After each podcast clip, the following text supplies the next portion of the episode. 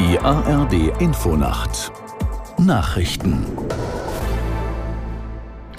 um 4.30 Uhr mit Resa Waffa.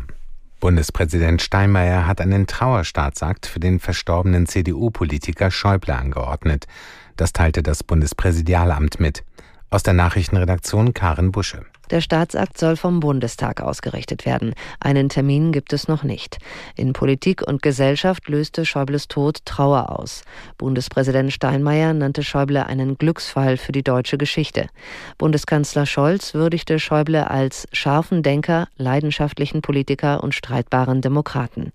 Die frühere Bundeskanzlerin Merkel sprach davon, dass man seine Stimme in Deutschland vermissen werde und ihr persönlich sein Rat fehlen werde. Schäuble war am Dienstag im Alter von 81 Jahren gestorben. Bundesgesundheitsminister Lauterbach hat die Forderung niedergelassener Ärzte nach mehr Geld zurückgewiesen. Der SPD-Politiker sagte im ZDF, er halte sie nicht für begründet. In den Praxen werde gut verdient. Er sehe keine Spielräume für Honorarzuwächse. Lauterbach erklärte, im Januar werde es einen Krisengipfel geben, um über die beklagte Überlastung und die Bürokratie zu beraten. Der derzeitige Streik bringe überhaupt nichts nach vorne. Ärzteverbände hatten dazu aufgerufen, Hausarzt- und Facharztpraxen bundesweit zwischen Weihnachten und dem neuen Jahr geschlossen zu halten. Die New York Times hat die Softwareunternehmen OpenAI und Microsoft verklagt. Die Zeitung wirft den Firmen vor, Millionen von Artikeln benutzt zu haben, um automatisierte Chatbots zu trainieren. Aus New York Charlotte Voss.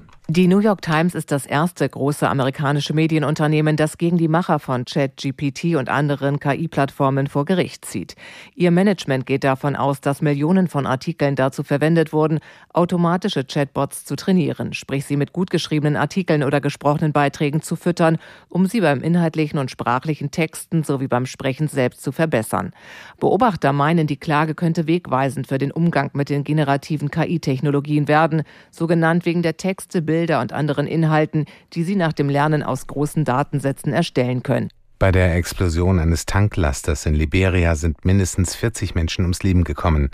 Nach Angaben der Gesundheitsbehörde des westafrikanischen Landes liegen außerdem zahlreiche Verletzte mit schweren Verbrennungen im Krankenhaus. Die Zahl der Toten könne noch steigen. Der Tanklaster war in einer Kleinstadt im Norden Liberias verunglückt und kurz darauf explodiert. Das Wetter in Deutschland. Am Tage aus Westen Schauer, im Südosten häufiger trocken, 7 bis 12 Grad. Morgen windiges Schauerwetter, im Südosten teils heiter, 7 bis 12 Grad. Die weiteren Aussichten, Samstag viele Wolken, von West nach Ost ziehender Regen, in hohen Lagen Schnee, 5 bis 11 Grad. Das waren die Nachrichten.